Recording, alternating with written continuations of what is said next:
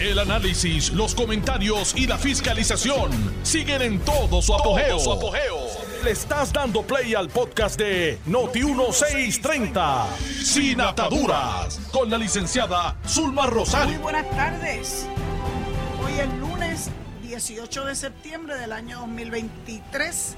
Esta es su amiga Zulma R. Rosario Vega en Sin Ataduras por Noti1, la mejor estación de Puerto Rico y primera fiscalizando. Eh, hace muy poco rato eh, conocimiento del fallecimiento de alguien a quien yo quise entrañablemente, eh, nuestra eterna primera dama, besitos de coco, Kate Romero de Donnelly. Ustedes saben que yo comencé mi proceso de ser servidora pública, de lo que me siento muy orgullosa, con don Carlos Romero Barceló, en Fortaleza. Primero como su ayudante en seguridad pública y posteriormente como administradora de corrección. Doña Kate siempre fue esa sonrisa, ese detalle, de cariño, nos saludaba a todos, nunca, nunca yo vi en ella ninguna altivez, siempre muy sencilla. Eh, y esa mano amiga que uno necesita a veces en momentos difíciles. Yo, yo me reventé una caída en Fortaleza y por difícil que soy y aguantona, continué mi marcha acompañando a don Carlos en el vehículo oficial a una graduación de la Policía de Puerto Rico. Eh, caminé con mucha dificultad y cuando ya regreso al carro, don Carlos me pregunta que qué me pasa, que me ve cojeando. Y yo le digo, don Carlos, este, yo tuve una mala pisada ayer en los pabellones de los ayudantes. Eh, y pues continué, pero ya el pie y el área del tobillo se ha hinchado que ya ni el, ni ni el zapato me sirve. Y entonces lo vi y me dice, ahora mismo, le digo al que, al chofer, le digo, ahora mismo la llevas al hospital industrial. ¿Y quién intervino? Doña Kate. Pero suma, ¿qué te pasó? Pues yo le expliqué, me dice, vayan para el hospital ahora mismo. Pues sí, tenía, eh, me tuvieron que poner un yeso, tuve que recibir muchas terapias en el hospital industrial. Pero si doña Kate y don Carlos no hubiesen insistido, sabrá Dios.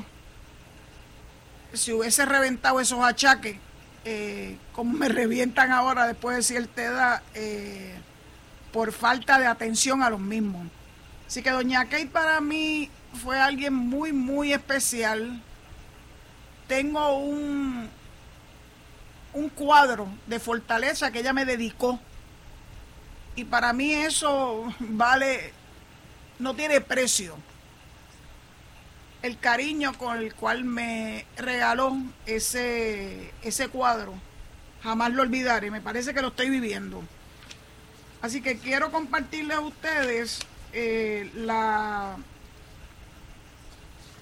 los, las expresiones de su hija Melinda, a quien conocí cuando tenía siete años, allá en Fortaleza. Conocí a su hermano Juan Carlos y a los hijos de don Carlos, Carlos Jr. y, y Andrés. Así que uno, uno quiere al ser humano y a su familia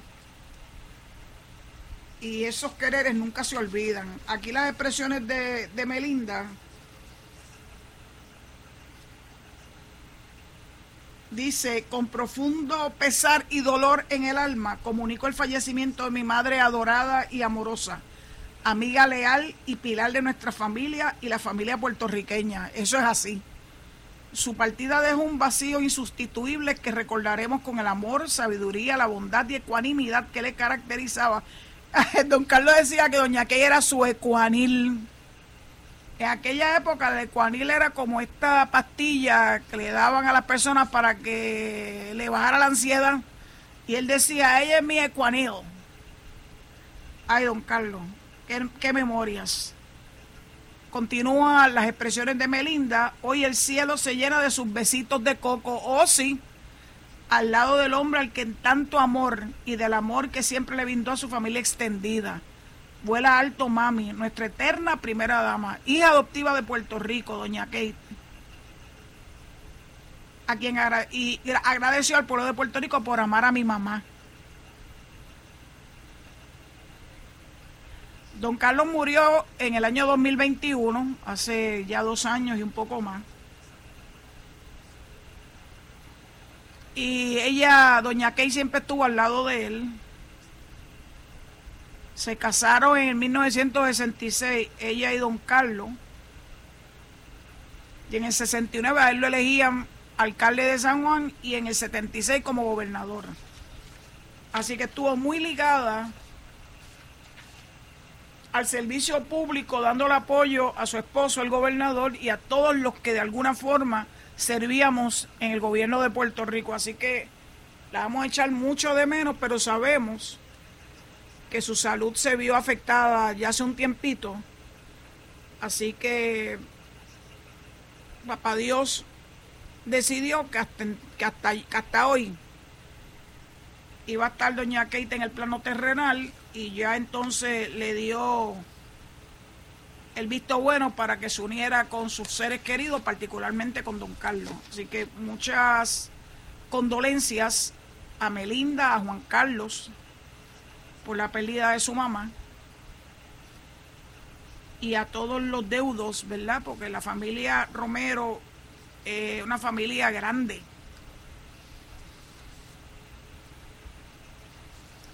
Yo todavía estoy como que internalizando porque hay personas que uno piensa que va a durar toda la vida.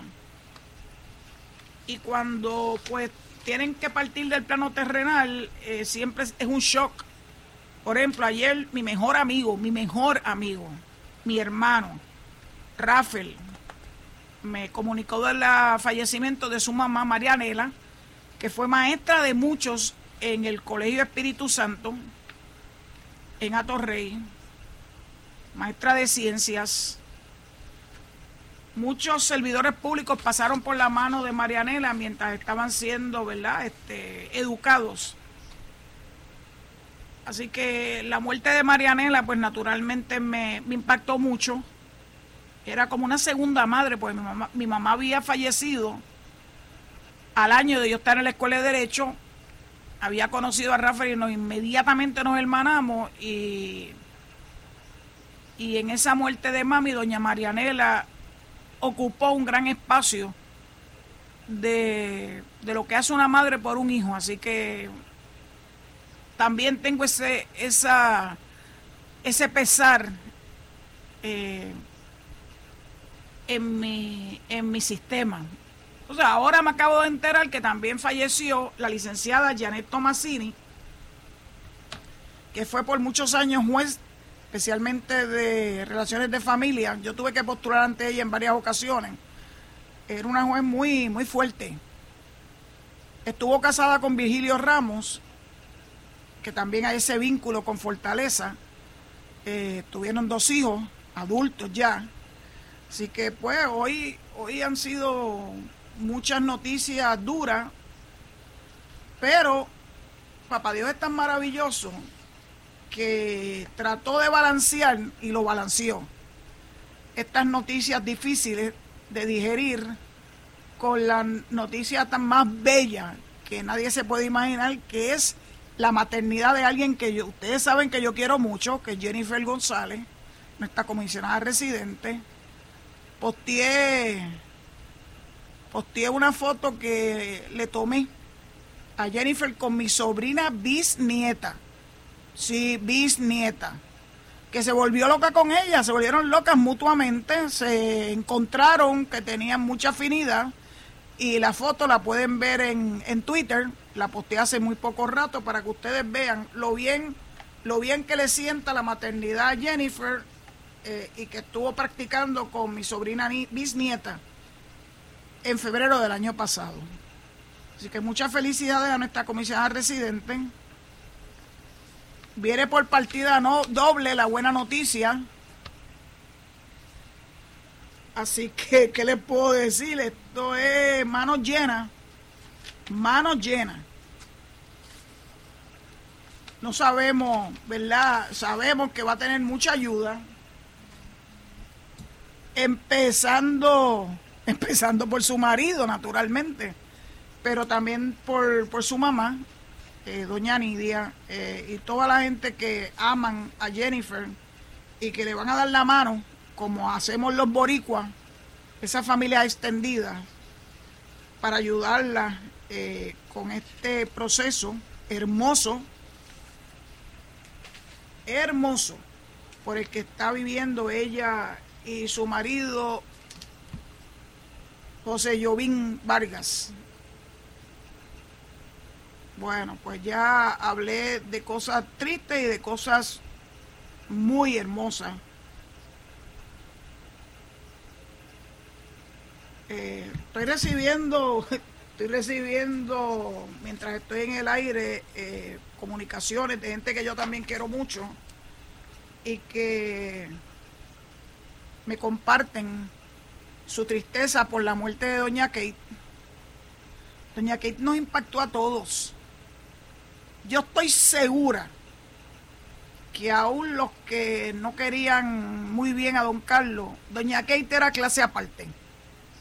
Ella no, nos ganó a todos con sus besitos de coco. Así que besitos de coco para todos ustedes de parte de doña Kate que nos está acompañando desde el cielo. Vamos a hablar de otros temas. En el día de hoy, el vocero la página 20, recoge una iniciativa que se ha desarrollado en la montaña, en la cordillera de Puerto Rico, donde los calores no son tan terribles como aquí en, el, en la costa. Y esto es un programa que se llama Oro Emprende. Y comenzó en Orocovis, por eso lo de Oro Emprende es la primera escuela empresarial de la montaña, con el apoyo del Departamento de Desarrollo Económico y Comercio y el Banco de Desarrollo Económico. El alcalde Jesús Colón Berlingeri pues se siente muy orgulloso de esta gran iniciativa en esa en esa actividad que se llama Oro Emprende es, según las palabras del director del programa de comercio y exportación del DEDEC, Jorge Pagán, Escuela Empresarial de la Montaña es una nueva opción dentro del área central para todo aquel empresario o nuevo empresario que quiera emprender. A través del municipio de Orocovis y con el apoyo naturalmente del DEDEC y del Banco de Desarrollo Económico, se realizan una serie de talleres y capacitaciones mediante la incubadora Oro Emprende para crear un negocio desde cero y formalizar esa idea hasta verla hecha realidad. El DEDEC participa en Oro Emprende dando talleres mensualmente sobre diversos temas a los empresarios. Y además de Orocovis, a esta escuela también están asistiendo empresarios de Ciales Barranquitas, Morovis, Naranjito, Jayuya, Vega Baja, Utuado, Villalba y Bonito, Coamo y Comerío. O sea que esto es una mega escuela. Y me alegra sobremanera que sea extensiva a otros municipios que están razonablemente cerca de Orocovi. Eh, se dice que van a participar 30 estudiantes en esta primera ronda y se impactará más de 100 comerciantes de la región. Se impactará más, más de 100 comerciantes de la región con los diversos talleres mensuales. El Banco de Desarrollo Económico también firmó un acuerdo de colaboración con el municipio de Orocovis, que tiene como objetivo proporcionar servicios, recursos y capacitación a comerciantes y empresarios establecidos en ese pueblo y en otros municipios. Es nuestro compromiso, dijo el presidente Luis Alemañi del Banco de Desarrollo Económico, es nuestro compromiso en brindar herramientas y apoyo a los empresarios de Orocovis y la zona de la montaña para que puedan prosperar y contribuir al crecimiento de la economía local. Expuso que Orocovis cuenta durante el primer trimestre del 2023 con 225 establecimientos privados, que es el equivalente al 0.4% del total de Puerto Rico que ofrece servicio a los 21.229 habitantes del pueblo. Estos establecimientos privados proveyeron un promedio de 2.248 empleos para el año 2022, destacándose el sector de servicio, con la mayor participación entre las empresas, un 67 a un 64% de los empleos del municipio. Estos emprendedores contribuyen a que se reduce, reduzca la, la tasa de desempleo de Orocovi, que se encontraba en un 9.2% de desempleo. Ayuda a que se fortalezca las ventas al detalle, que para el 2022 registraron 68.5 millones.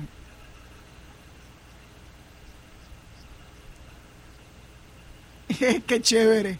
Hay una, hay una expresión que recogieron en este artículo de Stephanie López del Vocero, que indica, pregunta sobre si prevén que esta iniciativa sirva como ejemplo para otros municipios de Puerto Rico. El alcalde de Orocovi expresó definitivo. Nosotros tenemos un refrán que dice, Orocovi no es lejos, lejos de San Juan.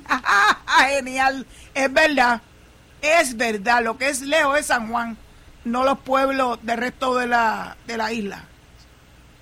Creo que aquí hay que descentralizar y es un reclamo que nosotros tenemos en el centro de la isla, que ahora mismo hay que llevar los servicios más cerca, fuera de lo que es el área metropolitana, pues lo felicito. Estoy totalmente de acuerdo con que hay que descentralizar y llevar los servicios al resto de nuestra patria y que no se concentren todos en el área metropolitana extendida, San Juan, Guaynabo, Cagua, Carolina, eh, hay, que, hay que expandir, hay que expandir estos, estos recursos para que lleguen a la montaña, que tanta necesidad tiene y que está más fresquito de todos modos que acá en la costa. También me gusta una noticia que leí, también en el vocero de hoy, página 14, esta vez la periodista fue Glorimar Velázquez, que dice jóvenes confinados que se sienten libres cuando, cuando yo leí el, ¿verdad? ese titular, claro que llamó mi atención. Ustedes saben que yo tengo una particular relación con el sistema correccional, tanto de adultos como de jóvenes. Y estos son dos jóvenes que tienen en común, tienen 20 años, y dice el artículo, en su adolescencia los dos optaron por dejarse influenciar por sus amistades y cometieron faltas que los llevaron a ingresar a instituciones de menores a los 16 años, o sea que llevan cuatro años en esa institución juvenil. Aseguran sentirse rehabilitados, tienen metas trazadas y a pesar de estar confinados hace más de cuatro años en el Centro de Tratamiento Social de Villalba, se sienten libres. Ah, eso me llevó al corazón. Han aprendido de sus errores y afirman que no son los mismos que entraron al centro, pues este tiempo les ha servido de reflexión, han madurado y entendido el proceso que han vivido. Tanto así que hasta admiten que sus condenas han sido justas. Miren qué interesante. Era como cuando ahí me preguntaban si me dolía la forma en que fui criada con los chancletazos de mi amada madre yo dije, mira, después de adulta yo me di cuenta que todo lo que hizo, todo lo que hizo, lo hizo por mi bien y que me lo merecía. Me puso derechita. Continúo compartiendo con ustedes esta historia hermosa eh, de dos jóvenes confinados en el Centro de Tratamiento Social de Villalba. Uno es de Cabo Rojo, miren qué interesante Creció en un entorno familiar difícil. Estas son palabras de ellos. Es el menor de cuatro hermanos. Su madre es sordo muda. Por lo que fue su bisabuela quien se ocupó de él y de sus hermanos. Nunca conoció a su padre. Esa es una de las razones por las que creció con rencor. Mi crianza, esto es una cita, mi crianza fue difícil porque no tenía mi papá. Mis hermanos tenían papá, pero yo no. Mi mamá nunca estaba por sus limitaciones. Mi bisabuela tuvo que estar ahí esforzándose para criar cuatro muchachos. Ella era bien sobreprotectora y eso influye en que yo quisiera salir más. Con el tiempo, mi bisabuela estaba bien viejita y mi hermano mayor habló con mi mamá. Ella tiene su casa aparte, cogió un apartamento en un residencial y nos mudamos. Pues ella se iba a su casa. Estábamos solos en el residencial. Y ahí empezó todo porque tenía acceso a todo. Eh, él prefiere no entrar en detalles sobre las faltas que lo llevaron a ingresar a la institución de menores, pero en medio de la entrevista no para de sonreír. Y es que acaba de salir de una vista donde le dijeron que ya está en libertad. Nuevamente, esto es una cita. Entiendo que mi condena fue justa y fue el tiempo que me sirvió para entender, porque al principio no entendía lo que me estaba pasando. El proceso judicial fue difícil porque tuve que aguantar muchas cosas para no llorar. Tratar de estar enfocado porque no todo el mundo está positivo. Bueno, como tengo que entregar el micrófono a Zombie antes de que me llamen la atención, le voy a continuar esta historia al regreso de la pausa. Muchas gracias por su sintonía y yo espero, los espero de vuelta. Estás escuchando el podcast de Sin Atadura. Sin Atadura. Con la licenciada Zulma Rosario. Por Noti1630. pues gracias por estar de vuelta en sintonía con este su programa Sin Ataduras. Eh, le estaba compartiendo un artículo del vocero de hoy que se intitula Jóvenes confinados que se sienten libres. Me pareció un artículo tan particularmente hermoso.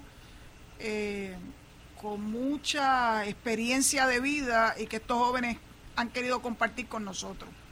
Continúo, el joven de Cabo Rojo, hay uno que es de San Juan, está estudiando mercadeo digital. Sale para California como parte de un programa de transición que le provee vivienda y terminar sus estudios.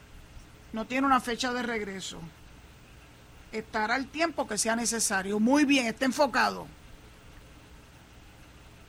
El otro joven, el de San Juan, no tiene temor en contar su historia.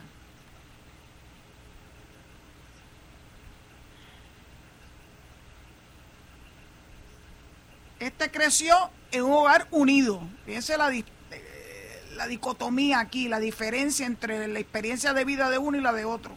Y terminaron en el mismo sitio, by the. Creció en un hogar unido, de personas creyentes que le enseñaron valores. No hubo un factor que yo pueda decir que influyó en mis decisiones. A sus 13 años decidió irse de su casa.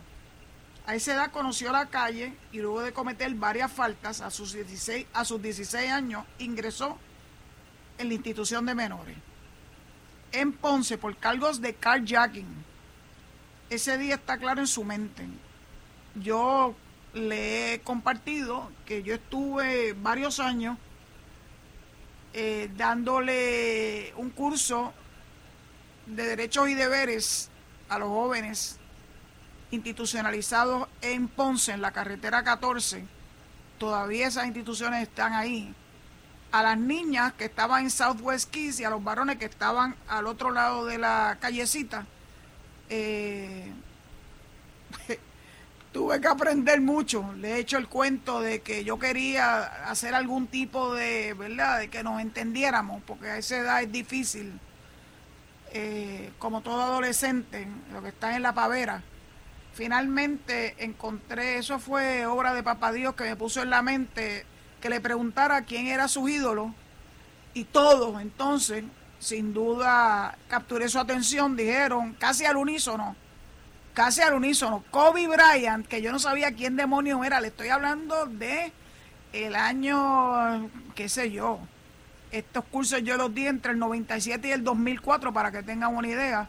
Kobe Bryant, yo no sabía nada de baloncesto, me quedé con Michael Jordan eh, y Allen Iverson. Entonces, pues me fui a la computadora a averiguar un poco más de las historias de estos dos baloncelistas que eran los ídolos de estos jóvenes de la institución de jóvenes en Ponce y pude identificar que uno había crecido en un hogar de muchas necesidades en el gueto, mientras que el otro era hijo de un baloncelista y que tenía todo a su favor y ellos no sabían esas historias. Así que se sintieron identificados con estos dos baloncelistas que eran sus ídolos y desde ese momento hasta que termine el curso eh, la dinámica en la clase cambió. Así que cuando yo veo que entrevistas a jóvenes que están institucionalizados pero que ven la vida con otra con otros ojos eh, pues me gusta compartir con ustedes esto porque esa es la, la verdad no todo está perdido a sus 13 años continuó la historia del joven de San Juan, decidió irse de su casa, conoció la calle y luego de cometer varias faltas, a sus 16 años ingresó a la institución de menores en Ponce por cargo de carjacking. Ese día está claro en su mente. Y esto es una cita. Ingresé a Ponce y no tenía familia ni amigos. Hacía frío. Era la una de la madrugada. Me pongo a pensar en todo lo que sentí ese día me cortaron el pelo, me hicieron pruebas de rutina, llegué al módulo y conocí lo que era estar solo. El frío que sentía no podía ni ir al baño cuando quería, por el frío. Recalca que aunque muchas personas piensan que estar en esas instituciones es como detener tu vida, para él no ha sido así. Todo lo contrario. Terminó su escuela superior y está en su segundo año de contabilidad. Le encanta leer, escribir y hacer ejercicio. No me gusta hablar con nadie, ahora no me callo ya no llevo cuatro años, yo no llevo cuatro años rehabilitado, todavía me faltan muchas cosas por aprender, pero me siento rehabilitado. Estuve tres meses aislado porque me quería encontrar conmigo mismo. Pensé que lo que quería cuando era niño y dónde estaba parado, lo que hice, cómo llegué aquí, y en ese tiempo yo vi que tenía que cambiar. Mi madre siempre me llama, me dice que siga adelante, que ponga mi vida ante el Señor y que trabaje conmigo. Ese apoyo de mi familia me ayudó a conocerme y poder sentirme rehabilitado para lo que viene. Al hablar de metas no tiene límites. Cada vez que logra una se propone otra. Quiere ser productor, manejador, artista, militar, no puede lograr una meta y quedarse ahí, va por más. Mire todo lo que quiere ser. A los 21 sale en libertad, cuando cumple 21 años. Admite que su condena fue mucho menos de lo que estipula la ley, por eso lo ve como una oportunidad. Mis casos son federales y por carjacking nada más son 25 años. Yo muchas veces estuve de frente a las personas que les hice daño. Tuve una introspección, yo nunca vi el esfuerzo que hizo esa persona para comprar ese vehículo y yo se lo quitaba de las manos como si fuera mío. Me dieron cinco años y eso es una oportunidad de salir joven, de estudiar y salir adelante. Quiere que todos los jóvenes escuchen a sus padres, que no se adelanten ni brinquen etapas pues estando confinado ha extrañado que su mamá lo lleve a la escuela y salir con su familia, aspectos que antes no valoraba. jefe institucional, Rafael Malavé, a quien conozco, Rafi, es una de las personas que está a cargo de estos jóvenes, lleva 31 años realizando esta labor. Corrección y rehabilitación tiene dos instituciones juveniles, una que es el centro de admisiones que también alberga a las niñas del sistema y otro que es el centro de tratamiento social. En este caso, estos jóvenes estos dos jóvenes son del Centro de Tratamiento Social, el que está en Villalba. Son jóvenes cuya custodia ha sido entregada por el Estado a la secretaria del departamento. Los jóvenes reciben todo tipo de servicios, desde educativos hasta médicos. Y esto le va a parecer a ustedes bastante impresionante, pero es la realidad. El costo diario de mantener estos jóvenes institucionalizados se estima en 600 dólares diarios. Ellos tienen una trabajadora social en la institución, una en la comunidad y otra en el tribunal. Tienen un médico, un especialista en uso de sustancias controladas, un psicólogo, un terapista físico y hasta 14 maestros. A veces las personas no entienden por qué el costo diario del joven es tan alto y es que la ley nos obliga a que los jóvenes tengan todos los servicios, desde los educativos hasta la batería de profesionales y técnicos que atienden la salud física y emocional. Aspectos espirituales, recreativos, integramos muchos programas de comunidad para lograr que estos nichos, ni chicos tengan finales felices como el de este joven. Este es el tipo de historia que yo quisiera ver con más frecuencia reseñada en nuestros medios. Si ustedes se dan cuenta, estamos rodeados de un negativismo, de una falta de propósito. Muchos piensan que esto no tiene sentido. Yo por el contrario pienso que tiene todo el sentido del mundo. Que todas estas experiencias, incluso estas que han relatado estos dos jóvenes, tienen un propósito. Y es el propósito de entender, entender, entender lo que es la vida real, no la que sale en las películas o en los videojuegos. La falta de aprecio a tener un hogar estable. No todo el mundo tiene un hogar estable y el saber que en la vida hay cosas positivas que se pueden llevar a cabo, si te lo propone. Y claro, con la ayuda necesaria que te permita enderezar tus pasos. Así que felicidades a estos dos jóvenes y le deseo mucho éxito en su vida futura. Pienso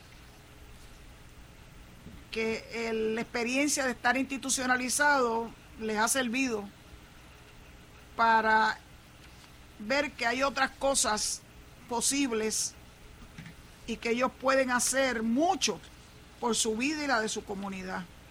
Así que felicidades a estos dos jóvenes que esta periodista eh, reseña en el artículo de hoy.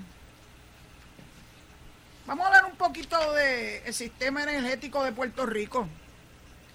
Ustedes saben que aquí han demonizado a Luma y a Genera como si lo que nos ofrecía la UTIER Energía Eléctrica en el pasado fuera la panacea de todos los males. Muchas veces que le he dicho yo cómo era el servicio eléctrico acá en mi comunidad en Boquerón. Un desastre. Y si bien es cierto que de vez en cuando se tienen que llevar la luz por diferentes factores, lo distinto es que ahora nos comunican la razón de ser de esa pérdida de energía, a veces larga, a veces corta, y que podemos contar con que la misma va a ser restablecida a la brevedad posible. Y hoy, el nuevo día, en sus primeras páginas, nos dicen que empieza el proyecto para decomisar plantas generatrices. Ustedes saben que la hemos, le hemos indicado que son unas cafeteras viejas que están remendadas por los cuatro costados que no se sabe ni cómo milagrosamente todavía pueden generar energía. Así que en la fase inicial se demolerán y venderán los materiales de las unidades que actualmente están apagadas. El decomiso de un primer grupo empezará próximamente. Llevan años fuera de servicio. La ejecución requiere del permiso del negociado de energía y de la Autoridad para las Alianzas Público-Privadas. Las ocho plantas identificadas por Genera son unidades 1 y 2 de la Central Palo Seco en Toa Baja, las unidades 1, 2, 3 y 4 de Costa Sur, acá en Guayanilla, la 8 y la 10 de la Central San Juan, entre todas generaban hasta 640 megavatios.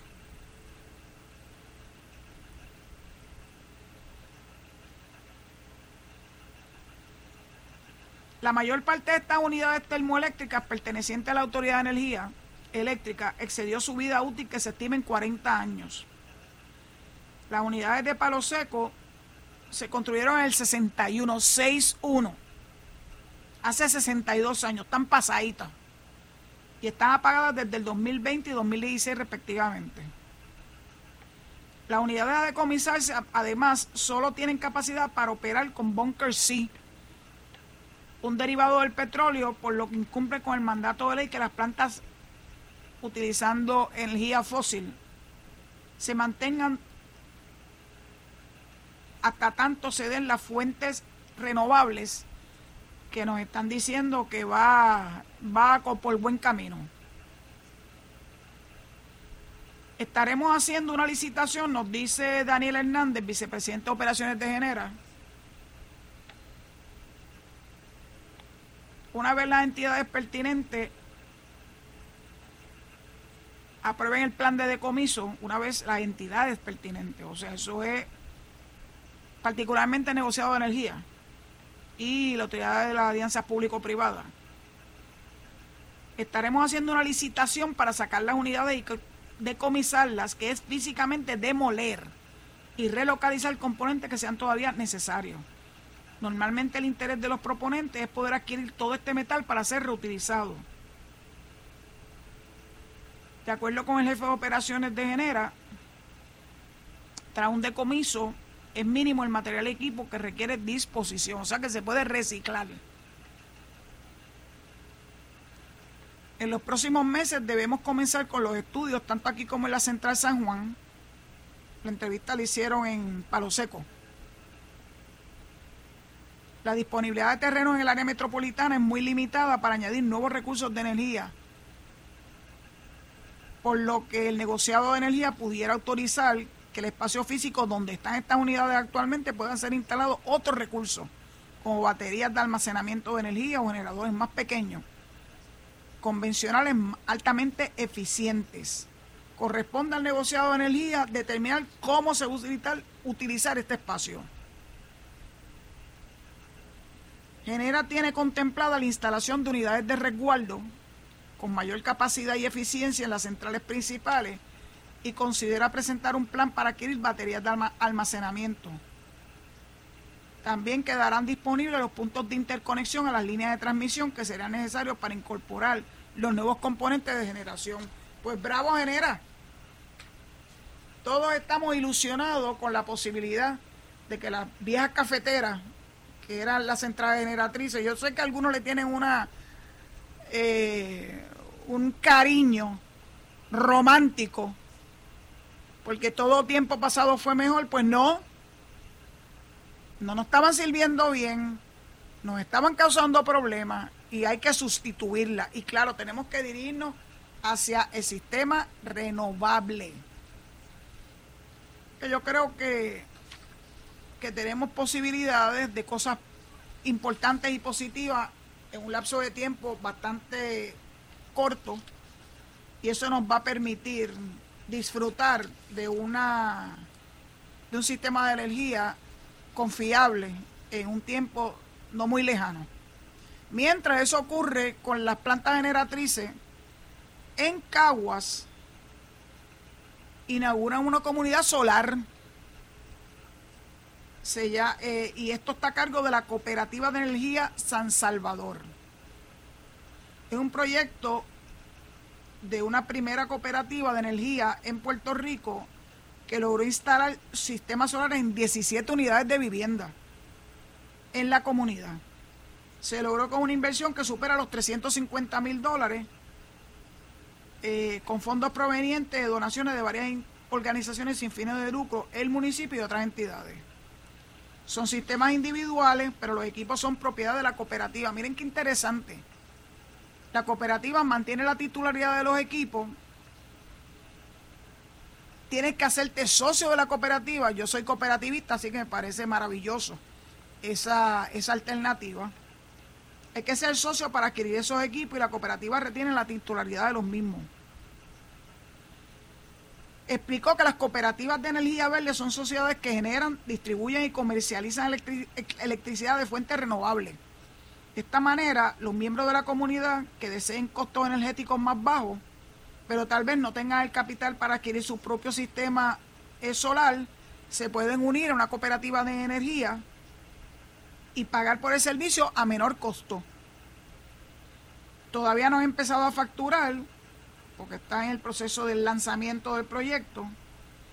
El negociado de energía nuevamente el que autoriza el precio por kilovatio, por kilovatio hora para estos proyectos de acuerdo a lo que es permitido y lo que es razonable. Nosotros vamos a estar cobrando el kilovatio por hora a 21.8 centavos. que es un poco por debajo de lo que cobra actualmente Luma. Argumentó que la gente pagará por consumo, lo que significa que si el consumo es bajo, su factura disminuirá considerablemente. Esto se ve de que la cooperativa no tiene fines de lucro. Me parece hermoso esta alternativa para que se pueda uno hacer de un sistema renovable eh, a un costo eh, más efectivo, ¿verdad? Actualmente las empresas que instalan placas solares ponen una tarifa fija y respectivamente de cuánto consume un hogar o no. Por lo que siempre va a estar pagando lo que fue determinó como tarifa fija para garantizar el recobro de la inversión. El líder de la empresa cooperativa dice, nosotros lo que queremos es mantener un fondo para mantenimiento y para crear un capital para que en su momento podamos entonces agregar nuevas casas sin tener que estar dependiendo de donaciones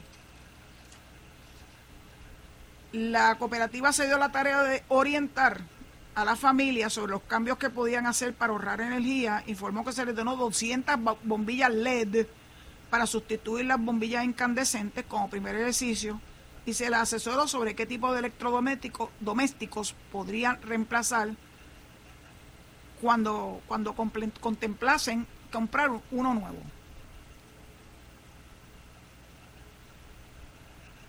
Estimamos y añoramos que en su momento nosotros podamos convertir por lo menos el 50% de la comunidad como una comunidad solar. Creemos que a medida que se avance y la gente vea los beneficios que tiene un sistema cooperativo, el barrio completo va a quererlo hacer, convirtiéndonos en la primera comunidad completa solar en Puerto Rico. La comunidad tiene 700 hogares. Hay otras comunidades que se han interesado en esta alternativa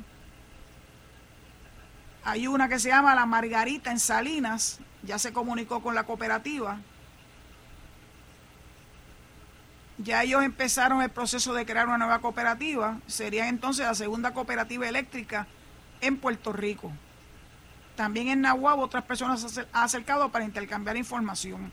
Yo creo que esto es un cambio de paradigma muy importante para Puerto Rico y porque tenemos la obligación de ley de movernos hacia la energía renovable, así que qué mejor forma de hacerlo dentro de todas estas gamas de alternativas que tenemos ante nosotros. Bueno, dicho eso, ya es hora de entregarle el micrófono a mi amigo El Zombie, rogándole que se queden en sintonía con Noti1 para que escuchen el análisis de Enrique Quique Cruz y Luis Enrique Falú y los compañeros de Noti1 en la noche y que mañana, si Dios lo permite, estén conmigo a las 4 de la tarde en Sin Atadura. Dios los guarde y hasta mañana.